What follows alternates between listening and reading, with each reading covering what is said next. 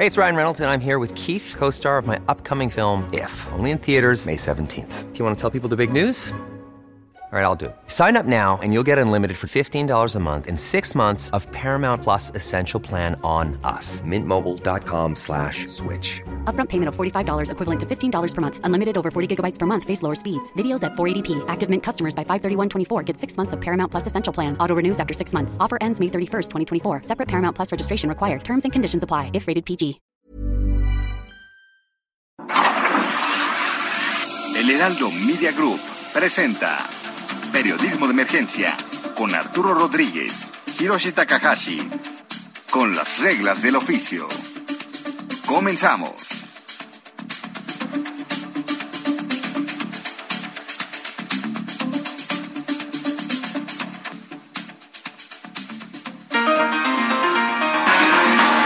De la mañana con tres minutos y nosotros ya estamos aquí en Periodismo de Emergencia. Yo soy Arturo Rodríguez y como siempre es un privilegio saludar a mi compañero, colega, amigo Hiroshi Takahashi. Un gran gusto saludarte Arturo Rodríguez en este sábado 14 de mayo del 2022. Igualmente Monique, Mónica Reyes, muy buenos días. Buenos días a ambos, qué gusto saludarlos. Sabadito, ¿les gustó la música que puse? Azuki Mónica. ¿eh? Muy bien, pues así comenzamos. Muchísimas gracias, Mónica. Como siempre, ya lista con el próximo pasado. Claro que sí. Vamos, Quique.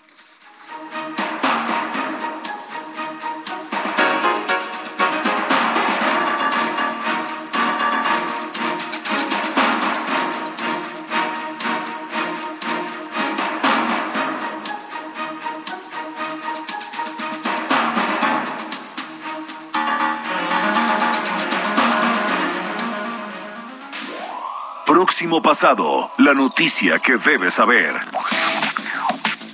La discusión sobre el papel de México en la Cumbre de las Américas cobró relevancia esta semana en el país con la advertencia del presidente López Obrador sobre cancelar su participación en este encuentro si no son invitados los presidentes de Venezuela, Nicaragua y Cuba.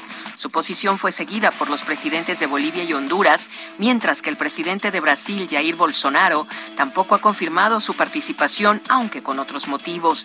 El boicot ha sido interpretado por analistas como una expresión de debilidad y pérdida de liderazgo de Estados Unidos en la región. En lo electoral, Tamaulipas se volvió centro de la polémica con la incursión del gobernador Francisco Javier García Cabeza de Vaca en el proceso electoral el 10 de mayo. El mandatario estatal llamó al candidato de Morena, Américo Villarreal, a esclarecer presuntas ligas con Sergio Carmona, empresario asesinado en noviembre pasado y a quien se le relaciona con el contrabando de Huachicol. Ese mismo día inició un proceso de desafuero contra la morenista, sobrina del presidente López Obrador, Patricia Salazar Mójica, 啊。Quien es, eh, quien es diputada local acusada de inflar facturas de proveedores a cambio de efectivo durante el cargo que ostentó en Conalep en la entidad. Un juez confirmó este viernes la suspensión provisional del tramo 5 del tren Maya.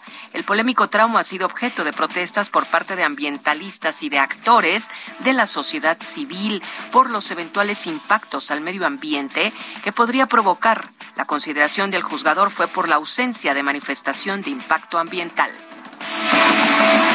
La semana inició con el asesinato de las periodistas Joana García y Yesenia Mollinedo en Cozoleacaque, Veracruz. Los hechos se registraron el lunes 9 de mayo, cuatro días después de que fue asesinado el periodista Luis Enrique Ramírez en Sinaloa. En este último caso, el subsecretario de Seguridad Pública, Ricardo Mejía Verdeja, informó que no hay elementos para suponer que el crimen tuvo relación con su trabajo y por su relevancia. Este asunto, como los demás, los abordaremos hoy aquí en Periodismo de Emergencia.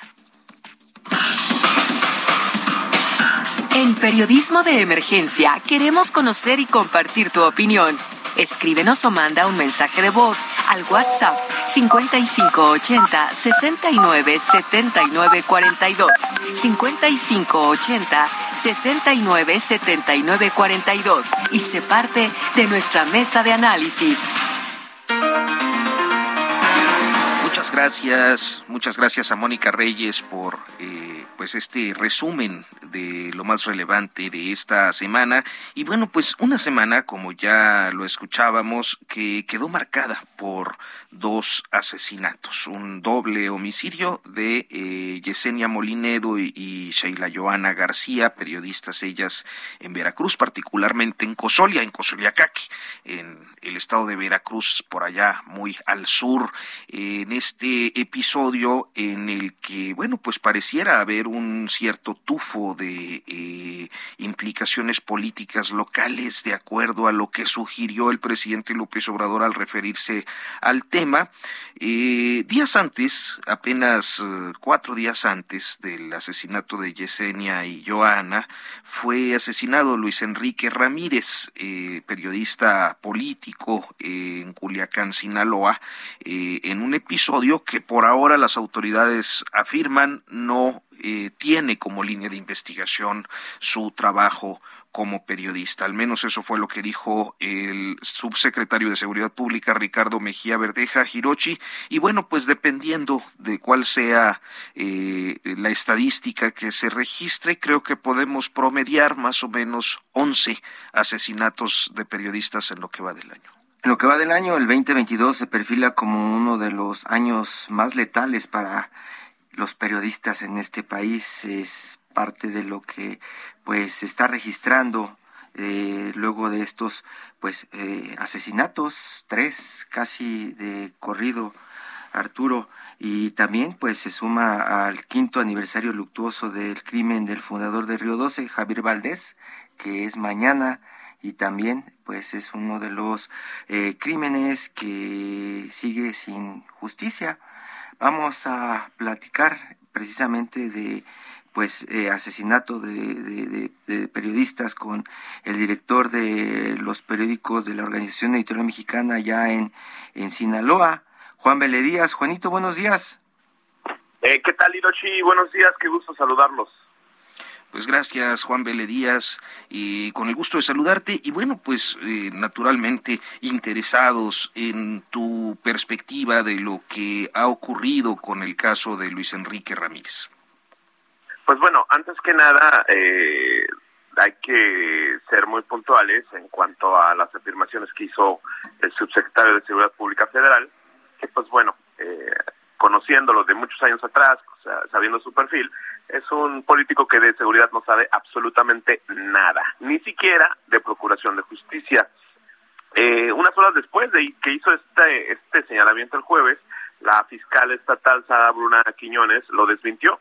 Lo desmintió eh, y asegurando que la Fiscalía del Estado de Sinaloa continúa con las investigaciones y no se descarta ninguna hipótesis, desde luego la de su trabajo. Eh, Luis Enrique Ramírez, quienes lo conocimos, fue mi compañero en la redacción de Milenio Semanal a finales de los años 90, cuando la dirigía Ignacio Rodríguez Reina. Eh, pues es un tipo muy inquieto, muy bien informado, con estupenda escritura, eh, muy buen reportero, desde luego, y pues él tenía muy buena información política. Lo que nosotros decíamos en el editorial de El Sol de Sinaloa la semana pasada, un poco después del lamentable suceso, fue de que si había alguien que conocía las redes de los políticos aquí en eh, Sinaloa era Luis Enrique Ramírez. Sí, de los gobernadores Juan Millán Lizárraga, quizá un poquito más atrás, hasta Kirin Ordaz Copper. Él conocía muy bien los tejes y manejes. Eh, y bueno, eh, el afirmar lo que hizo Mejía Verdeja con absoluta ignorancia, como lo caracteriza ese, ese político, pues es, es algo verdaderamente irresponsable, ¿no? Porque no podemos a unas horas desde su despacho eh, en gobernación decir ese perdón, en su despacho en Secretaría de Seguridad Pública Federal decir esa cosa porque finalmente él ni está enterado de, la, de las líneas de investigación que se llevan todavía en el fuero común, a pesar de que llegó un equipo de la Fiscalía General de la República las diligencias las está llevando la Fiscalía Estatal. Y pues por ende, este tipo de pesquisas, siempre cuando están en el primer ciclo de recopilación de evidencias, normalmente no se comparten con otras personas que no sean los verdaderamente responsables de llevar a cabo este tipo de indagatorias, como en este caso son fiscales, peritos y alguna otra autoridad, le hace el presidente de la República, ¿no? Y pues bueno, en esta circunstancia yo creo que la afirmación de Mejía Verdeja es absolutamente eh, fuera de, tono lo retrata como lo que es un burócrata en campaña. Recordemos que se, se fue, dejó votada la subsecretaria de Seguridad Pública y se fue a hacer campaña a Coahuila. Yo lo topé haciendo campaña en Guerrero, imagínense, o sea, de diputado local allá. es un tipo que retrata la clase política actual, ¿no? De, de este gobierno. O sea, tipos verdaderamente ignorantes, oportunistas, y con ese tipo de declaraciones que no abonan en nada a la Procuración de Justicia. Luis Enrique Ramírez, ¿qué, qué, ¿qué es lo que se está investigando alrededor, Juan? ¿Qué es lo que dicen que pudo haber pasado con este compañero?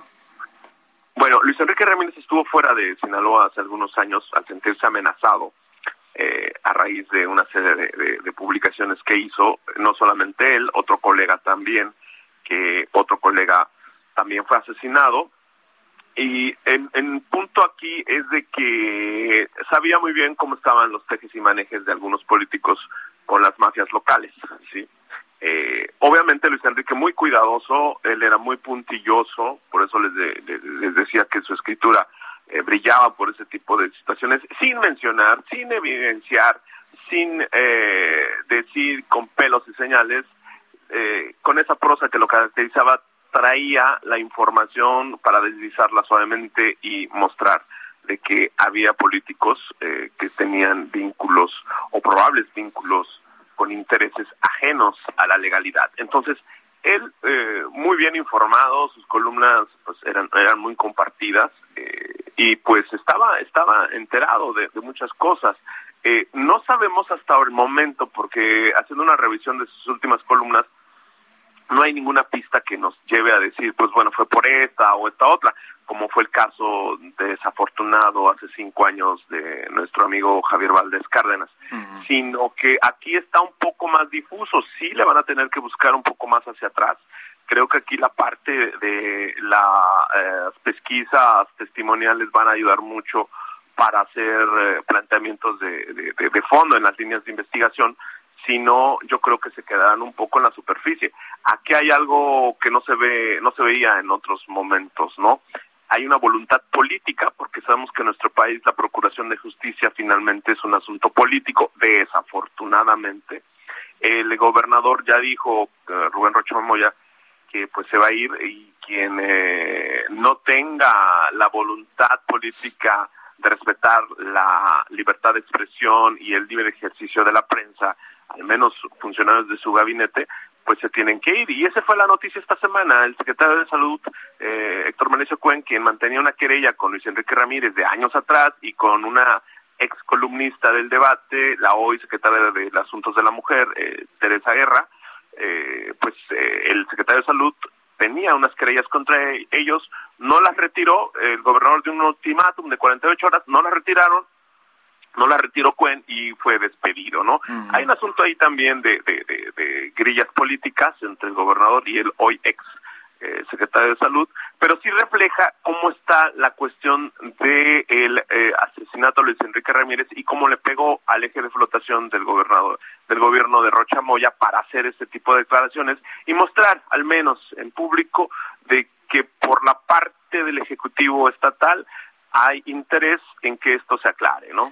Y es que eh, también lo que hace diferente este caso en este momento es que no le están echando la culpa directamente a los narcotraficantes o a las bandas que cuida este gobierno, ¿no? Es directamente como, pues, relacionado con el tema político, como mencionaba Arturo Rodríguez.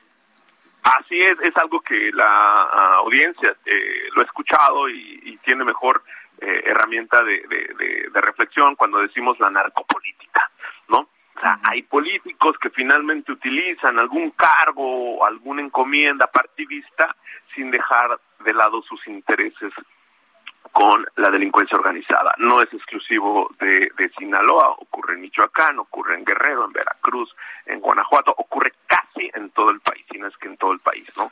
Desafortunadamente, lo hemos hablado aquí en este espacio, Hiroshi, el tema de el, el, el pues eh, la, la, la, falla estructural, la falla sistémica en la Procuración de Justicia ha sido abono para que crezcan las mafias y ocurra lo que está ocurriendo. Y esta semana que concluye pues con el caso de las compañeras desafortunado allá en Veracruz, y pues bueno, que nos coloca así en una emergencia, una emergencia de, de, una crisis de derechos humanos, porque nos estamos sorprendiendo y, y, estamos muy, muy molestos con el caso de, de las chicas estas eh, que desafortunadamente desaparecieron y el último caso de Devani en Nuevo León, no salíamos del caso de las desapariciones de mujeres cuando viene otra vez el impacto contra los eh, periodistas, ¿no? Entonces, es un ciclo, Hiroshi, es un ciclo de violencia y de, de, de falla estructural en la seguridad y en la procuración de justicia, pues pone contra la lona al gobierno de Andrés Manuel López Obrador, ¿no? Pues Juan Díaz, muchísimas gracias como siempre por tomarnos la llamada y por exponernos pues esta perspectiva tuya desde allá, desde Sinaloa. Muy buenos días. Buen día, gracias. Hasta luego. Periodismo de emergencia. Con las reglas del oficio. La, la perspectiva desde Sinaloa con Juan Vélez Díaz y bueno, pues la perspectiva desde Veracruz. Violeta Santiago, periodista y autora del libro Guerra Cruz. Eh, creo que algo que no podemos pasar por alto es que Veracruz ha sido el estado más violento para los periodistas, es el estado que tiene el mayor registro de asesinatos de periodistas en el país y Violeta es eh, pues una de las periodistas que más ha seguido, trabajado eh, y buscado la forma de visibilizar la situación precaria de eh, el periodismo en el estado del Golfo. Violeta, muy buenos días. Hola, muy buenos días. Muchas gracias por el espacio. Gracias a ti, Violeta. Violeta, hemos estado platicando de Luis Enrique Ramírez allá en, Sinaloa. ¿Qué es lo que aconteció alrededor de Yesenia Moinedo y Sheila Joana García allá en Veracruz? Eh, allá desde el norte, pues eh, parece que se está convirtiendo en un tema eh, dirigido directamente al escenario político. Pero en Veracruz parece que el gobernador y los políticos se sacuden cada asesinato. Sí, justamente, es decir, después del, del asesinato de las dos eh, compañeras periodistas, eh, rápidamente empezaron a circular pues versiones no donde se les intentaba criminalizar se les intentaba ligar eh, pues a eh, digamos actividades eh, ilícitas o consumo de sustancias etcétera. Es decir para tratar de eh, mover la situación a, a un asunto más personal que a un asunto periodístico, a pesar de que, eh, bueno, el, finalmente el hermano de eh, Yesenia, Ramiro Molinedo, pues había, eh, declaró que Yesenia había recibido pues amenazas previas, sobre todo relacionadas con la cobertura de la nota policíaca. Hay que decirlo también, eh, es decir, en Veracruz, sobre todo a, un nivel hiperlocal, eh, abundan muchísimo estos medios eh, que se crean pues por una o dos personas, ¿no? Eh, panfletos que circulan impresos cada semana o páginas de Facebook, ¿no? Que ya se hacen o se identifican como como medios y, y, es parte de la precariedad del, del oficio en, en Veracruz. Entonces eh, Yesenia pues eh, ejercía el periodismo de, de esta manera, tal vez no tenía las, las posibilidades estructurales no de, ejercer la, la profesión eh, en las mejores condiciones. Sin embargo para nada esto justifica que eh, pues dos personas eh, hayan perdido la vida de esta manera no y es algo que pareciera que para el gobierno del estado esto eh, no importa, ¿no? Lo, lo que se está tratando de hacer, lo que se ha hecho en estos últimos días, en donde incluso a mí también me, ha tocado parte de las eh, como represalias, amenazas, eh, campañas de difamación por eh, hablar de, del, caso de Yesenia, eh, pues apunta a, a, a, tratar de que la, la sociedad, la gente, pues diga que, que no, son, no eran periodistas o que no se les asesinó por su trabajo informativo y que entonces pues no no cuentan, ¿no? Y esto al final significa impunidad y como bien lo mencionabas, ¿no? En Veracruz, el, estado en el que más periodistas han sido asesinados, 30 periodistas en 22 años, la mayoría de ellos, a 25 en apenas una década, eh, pues es, es preocupante, ¿no? Es, es peligroso incluso que, que, se haga esto porque lo único que se, se va a permitir pues es más impunidad en, en casos. Esperamos, esperamos, siempre digo, esperamos que no tengamos que hablar a futuro de otro periodista asesinado, pero lo que la misma historia nos ha enseñado es que esto no, no se ha detenido. Violeta, ¿y estas amenazas en contra tuya, estos hostigamientos, eh, son identificables en su autoría? Son sobre todo por medio de, cadenas de WhatsApp, redes sociales. Eh, yo lo que observo, eh, pues es como a quién le interesa que, que esto circule, a quién le interesa eh, hablar del caso, ¿no? De, o que haya impunidad o, que se resuelva o no el caso de estos periodistas, pues únicamente me apunta al, gobierno del Estado, ¿no? Secretaría de Seguridad Pública, el gobierno, eh, las mismas instancias que se supone que protegen periodistas, porque de otra forma, o sea, no, digamos que el problema no es con la con la sociedad civil, ¿no? Eh, pero bueno, es, es parte de, eh, y nuevamente lo digo, o sea, eh, el hecho de que no hayan ejercido tal vez el mejor periodismo posible, porque así pasa a un nivel hiperlocal, eh, eso no significa que, que, dos personas merezcan morir de ninguna manera. Eso va eh, hacia don Cuitláhuac, que pues ha sido muy hostil con la prensa, ¿no? Sí, de hecho me llamó la atención esta declaración donde dice que no es responsabilidad de él, no. el, el tema, Violeta. Sí, exactamente. Es decir, cuando le conviene, eh, sí tiene relación con la fiscalía, cuando no, pues dice que es un organismo autónomo, pero para nada es autónomo. La fiscalía, eh, como recordamos, había otro fiscal que prácticamente lo le, hicieron huir, porque era un fiscal también que estuvo muy a modo en el gobierno anterior. Entonces eh, le hacen una persecución política, meten a una fiscal a modo, a modo una persona vinculada a, eh, digamos, equivalente a la Secretaría de Gobernación Estatal y eh, incluso hasta cambian los colores al mismo estilo este del resto de las secretarías, es decir, la fiscalía pasa a convertirse en una oficina más del gobierno del estado, entonces que no vengan a decir que hay autonomía. Una, una autonomía falaz. Violeta Santiago, te agradecemos mucho que nos hayas tomado la llamada el día de hoy y bueno, deseamos que, que todo esté bien contigo. Vamos a estar atentos a estas amenazas y hostigamientos. Muy buenos días. Muy buenos días, muchas gracias. Hasta pronto. Y nosotros vamos a hacer una pausa, Hiroshi, vamos a hablar más de periodismo. Tenemos pues toda la, amplia polémica sobre las fotografías relacionadas con, con crímenes y eh, un recuerdo de Metínides. En un momento continuamos. Periodismo de emergencia. Heraldo Radio. La HCL se comparte, se ve y ahora también se escucha.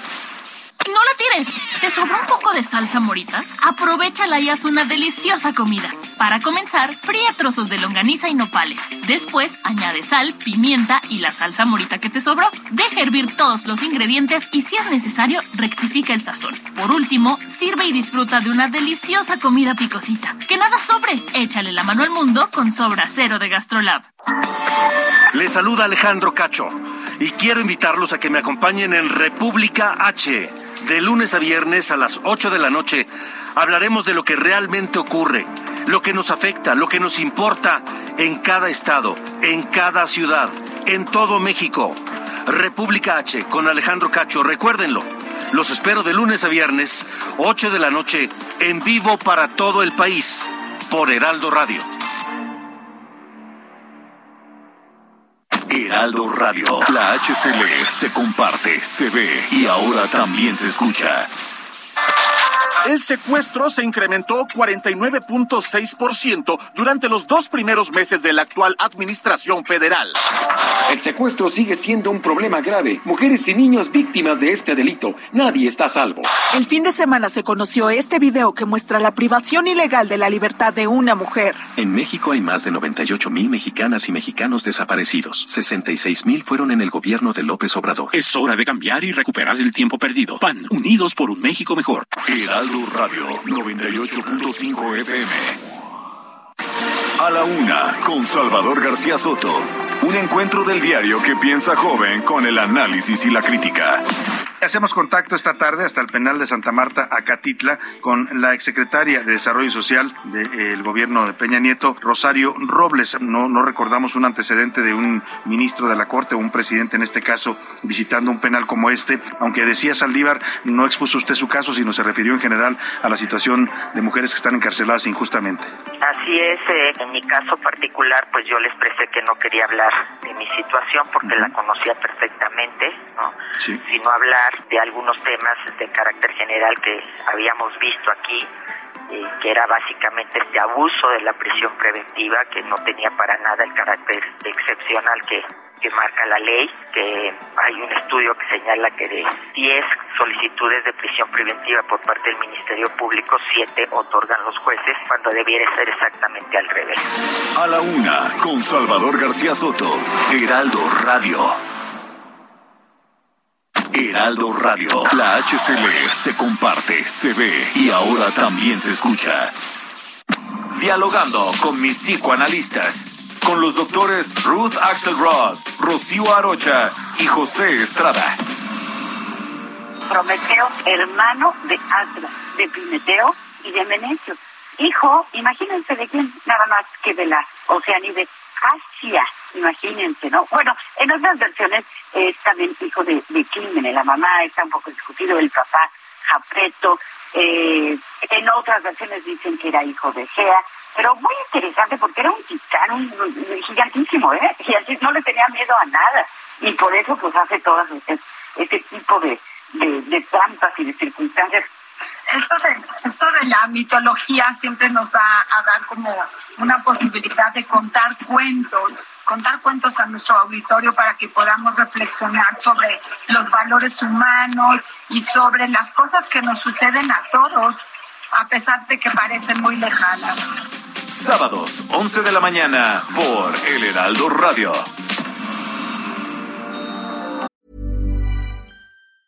Life is full of awesome what ifs, and some not so much, like unexpected medical costs. That's why United Healthcare provides Health Protector Guard fixed indemnity insurance plans to supplement your primary plan and help manage out of pocket costs. Learn more at uh1.com.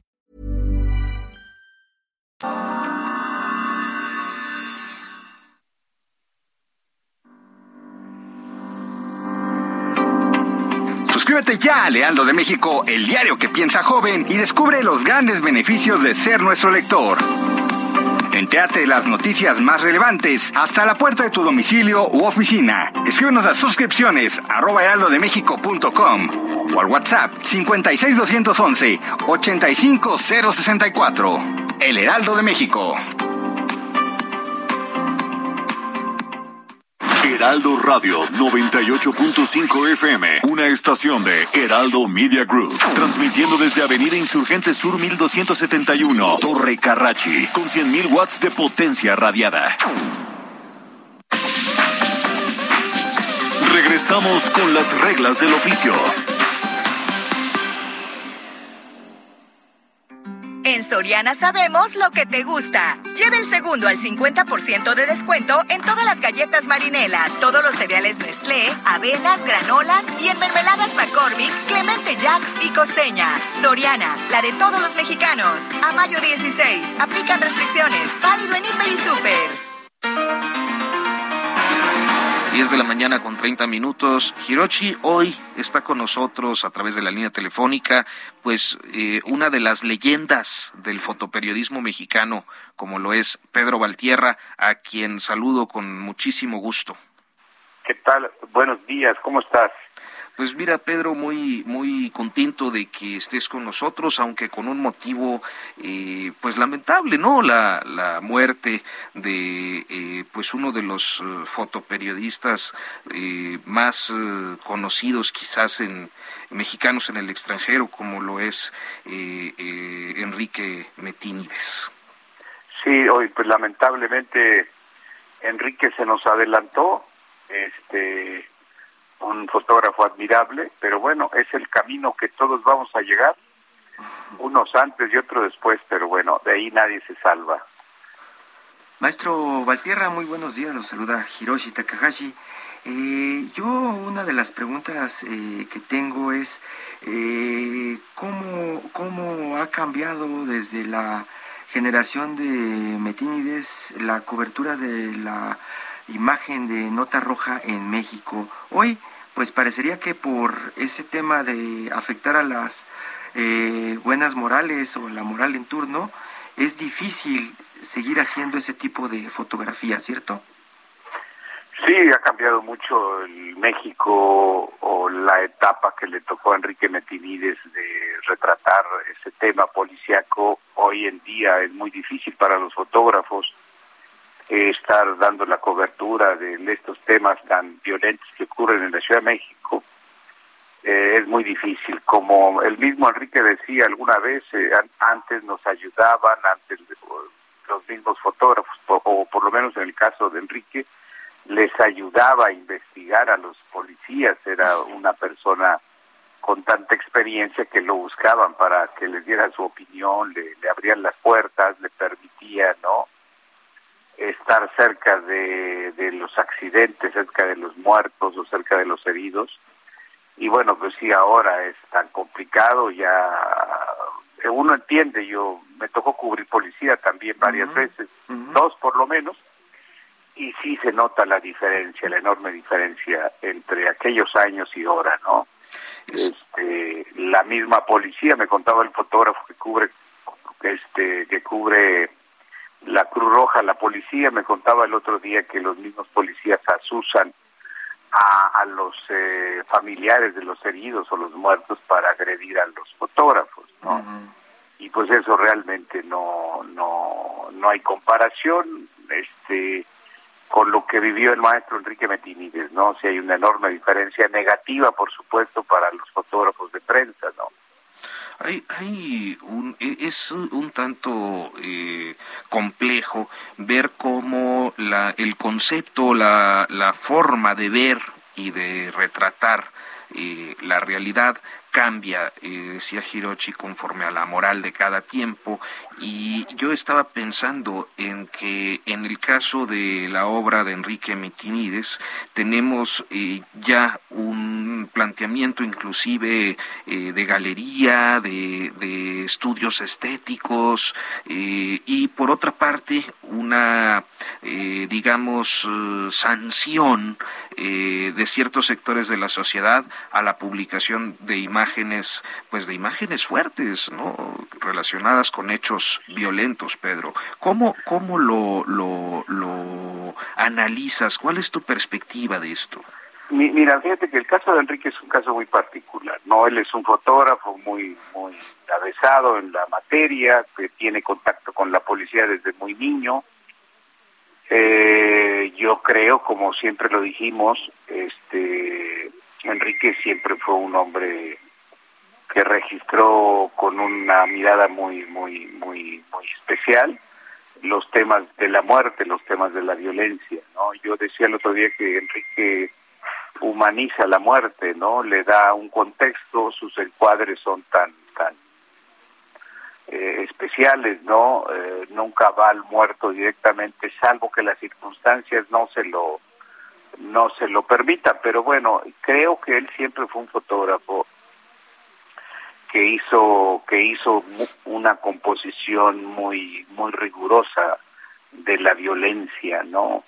Yo creo que que bueno, por el hecho de estar trabajando en un periódico como La Prensa y otros otras revistas de, del crimen o del o que retrataban crímenes y muerte, pues lo mantiene alejado precisamente por estas buenas costumbres, ¿no? Que quisieran ver un país diferente al que es, pero bueno, él se convierte, Enrique, hace, a partir de, unos 30 años más o menos, es un poquito más, en un fotógrafo eh, muy apreciado por los sectores este, ligados a la cultura, al arte, ¿no? Su valoración, la valoración que se hace sobre las fotografías de Enrique son mm, son muy muy muy buenas, ¿no? Se convierte, como bien dice Hiroshi, en un fotógrafo admirado en el extranjero, tiene varias exposiciones en el extranjero, eh, según me han dicho, con una buena, una buena, una buena venta, ¿no?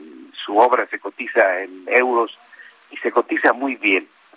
Entonces, pues estamos ante un fenómeno mm, del periodismo rojo, del periodismo de violencia, donde las imágenes destacan porque hay un hombre que sabe retratar la violencia, que sabe mostrarnos la, digamos, la parte, aunque se oiga feo, sé, la parte, digamos, el rostro humano de la muerte, del dolor, ¿no? Eh, siempre está buscando, él me lo contaba, yo fui compañero de él, trabajé yo para el Sol de México en el 77 y luego en el 78 trabajamos. Yo creo que ya él era veterano y tú debiste ser muy joven, maestro Pedro. Pues yo era muy jovencillo, fíjate que empecé muy joven en este asunto, entonces yo trabajé con él y, y una de las cosas que, que contaba, porque luego después yo seguí con su amistad, la revista Cuarto Oscuro le, le, le, le, publicó eh, hace 30 años, hace 29 años le publicó un, un portafolio y tuvimos oportunidad de vernos, le dimos un premio, en fin, hablo de él porque lo porque lo conocí, porque trabajé con él, digamos, y eh, sin, sin, sin, sin este, exagerar, pues sí, yo me daba cuenta en aquellos años, yo tenía 22 años, me daba cuenta que era un fotógrafo este, especial, ¿no? Eh, no se controlaba mucho a la hora de, de las tomas, dominaba mucho la escena.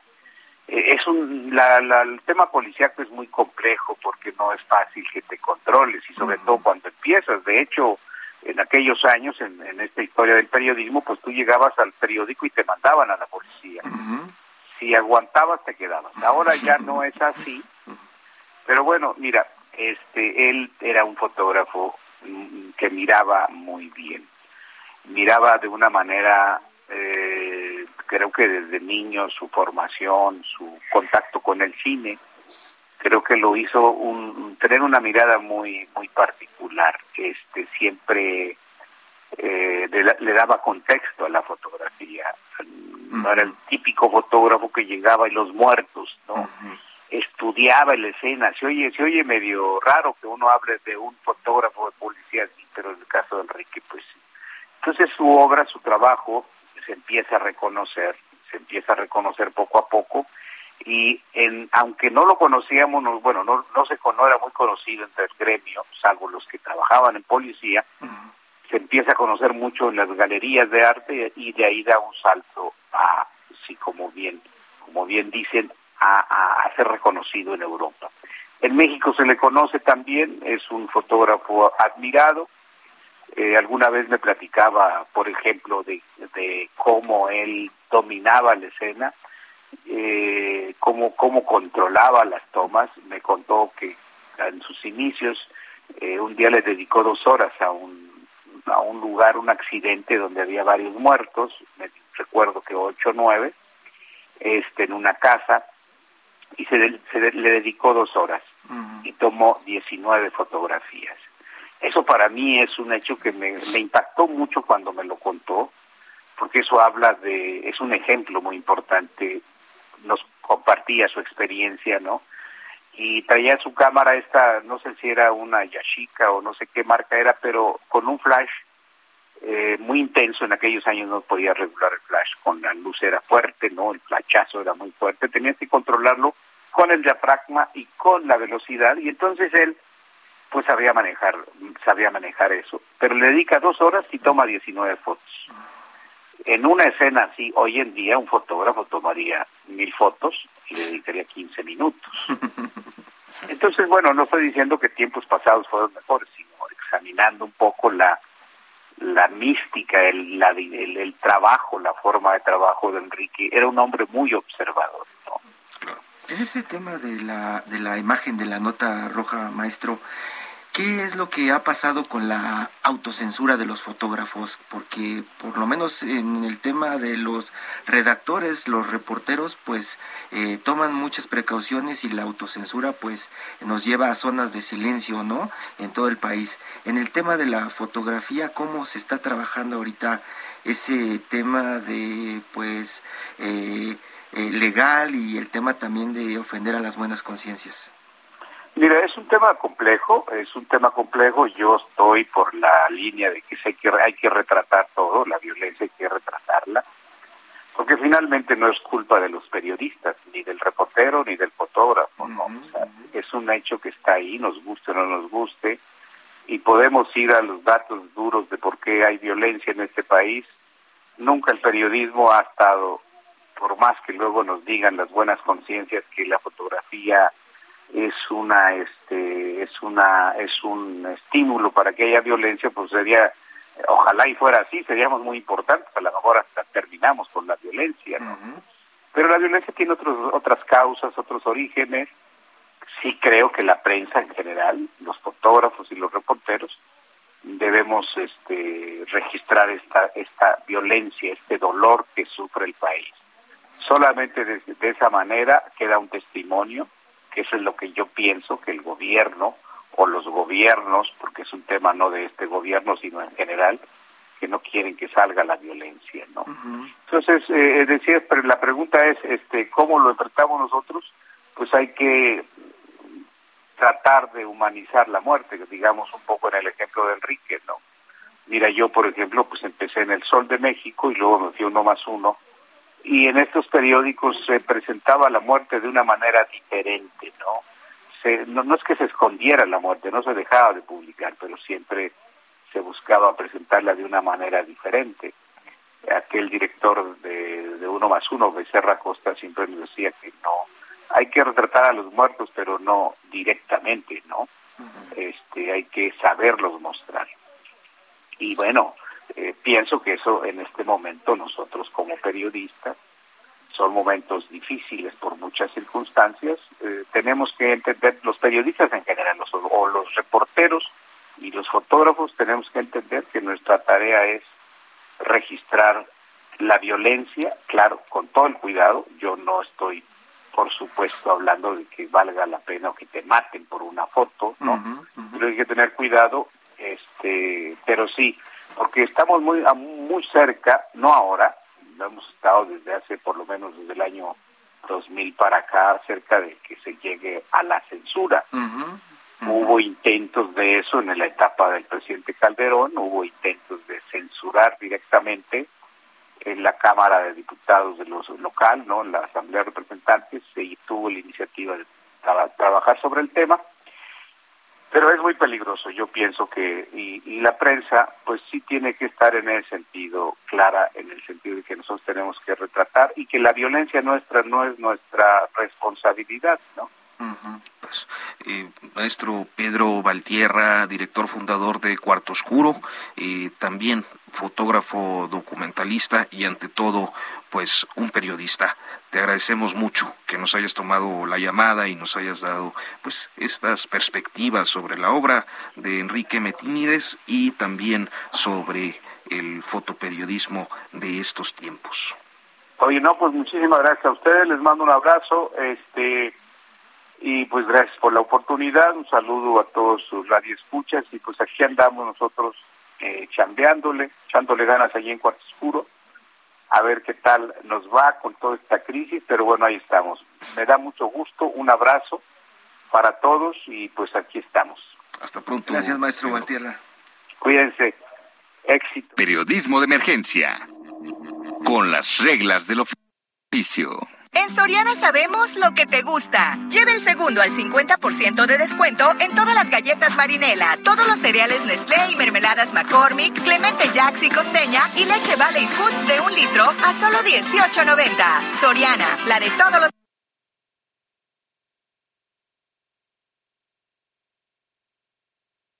mexicanos. A mayo 16, aplica restricciones. Válido en Inter y Super. Hoy está con nosotros Luis Carriles, director del periódico La Prensa, el diario que dice lo que otros callan. El diario que dice lo que otros callan. Hiroshi Takahashi, Luis Carriles, buenos días. ¿Cómo, cómo estás? Este, ¿Cómo estás? Buenos días. ¿Qué tal, ¿Cómo les va? ¿Qué tal? Gusto. Pues mira, yo creo que lo, lo podemos plantear eh, en, en toda regla. Estamos hablando de la imagen, estamos hablando de periodismo, estamos hablando de violencia contra periodistas y esta semana fue una semana intensa en eh, la que seguramente ustedes, eh, Hiroshi, Luis, pues tuvieron una serie de, no sé, me lo puedo imaginar porque, bueno, los conozco, eh, una serie de discusiones o de conversaciones de naturaleza editorial para definir particularmente sus portadas del martes en torno al eh, pues lamentable episodio de las colegas en Cosoliacaque. Yesenia Moinedo y Sheila Joana, una foto que publicamos de Cuarto Oscuro precisamente que retrata, ¿no? Que retrata la violencia. Por lo general eh, a las salas de redacción nos llegan fotografías cuando es el tema de este tipo de violencia, de balas en el suelo, cristales rotos, de coches, muchos coches, de policías de espaldas, de policías tapándote para que no tomes la imagen, o de pronto eh, de esas fotografías que te piden en las salas donde vas a velar a un muerto, ¿no? Para recordar al, al difunto. Luis, ¿cierto? Absolutamente. el tema con, con las colegas es de que, eh, en el caso de la prensa, nosotros eh, lo que hicimos fue el resumen rápido, eh, gráficamente, ¿no? Con, ellas dos van 11 periodistas muertos en este año. Estamos hablando del año más violento en los últimos 20. Nunca, nunca había pasado un, un, este, un hechos tan tan lamentables, tan cercanos uno del otro y ni siquiera hemos llegado a mitad del año, ¿no? Entonces, este, nuestro, nuestra portada fue más enfocada al dos más, ¿no? Y ya van 11. ¿No? Es, este, el número me parece es terrible. Eh, lo que estamos viendo, porque además se, se, junta con lo que ocurrió en Sinaloa, se junta con lo que ocurrió en Baja California y, y, lo que está ocurriendo en casi todos lados. Eh, en el caso de, de, de, nuestras dos compañeras de, Veracruz, bueno, pues este, no, ni, siquiera hoy tenemos una información concreta sobre qué está pasando. La Fiscalía de Veracruz no está dando la información completa ni correcta y nuestra protesta termina con, con, este, con una, con una, con el presidente en la mañanera diciendo cosas eh, súper extrañas no eh, hablando de que es culpa de los neoliberales no no lo entendimos yo no entendí. Y, las fotografías que de pronto pueden llegar a la redacción también Arturo Luis pues serían a lo mejor de los compañeros eh, reporteros y fotoperiodistas a lo mejor de Veracruz en unas escalinatas casi me las estoy imaginando con unas cartulinas en la mano ¿no? Ellos con la protesta, La protesta, la protesta de los compañeros que, que de pronto están realmente desprotegidos, ¿no? De realmente no sabes si es por el narco, no sabes si porque publicaste, que publicaste, si porque publicaste un accidente de tránsito, si porque publicaste una foto en un restaurante, ni siquiera el, el, hay cosas que que de las que no tenemos la menor idea porque por ejemplo simple y sencillamente este ocurre no o sea tomaste una foto de un tipo en la calle porque este chocó y de pronto resulta que ese ese hombre es un eh, hipernarco que es cacique y, controla todo el tráfico de drogas en zona y tú te cuenta, ¿no? Eh, este, cosas como esa nos están pasando ya. Rápidamente, Luis, eh, nada más para que se dé una idea a la gente de qué tantas cosas se tienen que cuidar en la redacción antes de publicar una foto y también para evitar que pues quiera la gente enardecida quemarte el periódico. A ver, es muy rápido y es, es como una guía muy compleja, muy eh, simple y, al mismo tiempo compleja. Uno, no tenemos que dar nombres ni ubicaciones completas, no podemos poner el nombre del presunto o supuesto responsable, no podemos poner la ubicación concreta, foto literal del lugar, este, no podemos citar por, por sus este, por sus nombres completos, no podemos eh, relacionarlo eh, directamente con una con la posibilidad de que si algo, si es un tema, si es un ajuste de cuentas, es un probable ajuste de cuentas, es un probable relación con el narcotráfico, las causas probables las tenemos que enumerar en función de la investigación que te está que, que está que estás viendo en, en, en, en la, en la policía, la policía tampoco puede hacerlo, es mantener dentro de la ley, y eso, incluso con los probables responsables, y los atrapan ahí mismo, ¿no? Este, lo que estamos viendo nosotros, eh, digo, eh, muchas fotos de Medina y están hablando de él, muchas fotos de él no podrían no ser siquiera ser publicables, muchas fotos de él no podrían ni siquiera aparecer, ya no digo en este, en Facebook o Twitter, no podrían aparecer en, ninguna en una en ninguna eh, red social. Nosotros tenemos que estar cuidando justamente esa parte, qué qué sí podemos y qué no podemos. Y no es un tema de censura, es un tema de, que pues cumplimos la ley. Eh, si la ley parece censura, bueno, pues sí, sí parece, ¿no? Pero como pues, Luis Carriles, director de la prensa, pues muchísimas gracias. Muy buenos días. un gustazo, Hasta pronto. Periodismo de emergencia. Con las reglas del oficio. Hablábamos de la perspectiva estética en la obra de Enrique Metínides y yo quiero eh, saludar con muchísimo gusto a Raúl Pérez, fotógrafo, doctorante en historia del arte y, además fotoperiodista que ha dedicado parte de su obra académica pues a la revisión del periodo en el que precisamente Metínides pues ha sido eh, eh, o tuvo su mayor producción fotográfica. Raúl Pérez, muy buenos días. Hola Arturo, ¿cómo estás? Buenos días, buenos días al auditorio y también a, compañero Hiroshi. Pues muy rápido, hermano, ¿cuál es, cuál es, eh, digamos, la trascendencia desde una perspectiva estética de la obra de Metínides? Bueno, Enrique Metínides es un, referente también en, Nota Roja para la historia de México. Básicamente su formación viene a partir de, las películas que él, veía de pequeño y sobre todo de la formación que se dio con su, mentor, eh, el, fotógrafo de la prensa, este, cuando lo, encontró de pequeño haciendo fotografías, eh, el indio lo apodaban, y él a través a través de, él empezaron a, visitar eh, diferentes instancias eh, eh de dependencias relacionadas con la seguridad. Con la seguridad, exactamente. Entonces, yo creo que ahí fue formando su ojo completamente, se fue formando y posiblemente pues ya en, el, en el diario andar eh, fue como sacando ese tipo de, cuestiones que él iba recordando al, ver las, películas que, él iba viendo eh, y imprimiendo ese, ese tope, ese, ese, esa cierta mirada que, que fue caracterizada de que fue caracterizada hacia sus fotografías. Sí, Hiroshi, esa parte de, de, del arte, de cómo se convierte la fotografía de nota roja en arte, ¿Tenemos una idea de en cuánto está cotizada la obra del maestro Matínides? Ah, así, una cierta cantidad que se puede decir, no, exactamente, pero sí está cotizada en dólares. Yo creo que el, el, boom con el que eh, conocemos a Enrique Metínides que lo catapultó, catapultó completamente a las teorías es una investigación que sacó con Morales en los 90 con el libro de el, el Trato de los Hechos eh, a partir, yo creo que de ese momento, Alfonso Morales eh, hace una revisión muy exhaustiva del trabajo de Betinides y lo pone en la palestra, ¿no? Entonces, a partir de ahí, es el boom que tiene el, trabajo de Betinides, que es cuando se empieza a, lo empiezan a ver precisamente este tipo de, galerías privadas, y es a, partir de ahí que, que, el fotógrafo se, empieza a, y el trabajo precisamente de, de, de Enrique empieza a, a verse, ¿no? En, el mundo. De, sala, exactamente. Pues Pérez, fotógrafo, doctorante en historia de la Agradecemos muchísimo que nos hayas tomado la llamada esta mañana. Muchas gracias a ustedes. Hasta luego. Buenos días. Gracias, Raúl. Raúl Pérez, colega ahí en la revista Proceso. Y pues, Hirochi, se nos acabó el tiempo. Arturo Rodríguez. Se nos fue muy rápido la hora, hombre. Mañana seguimos platicando. Mañana seguimos en punto de las 10 de la mañana. Periodismo de emergencia. Que tenga muy buenos días.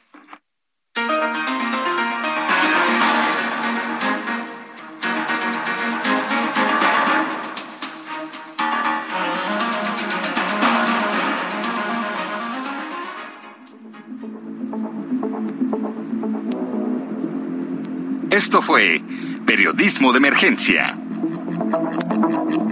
Con las reglas del oficio. Heraldo Media Group. Heraldo Radio. No en todas las películas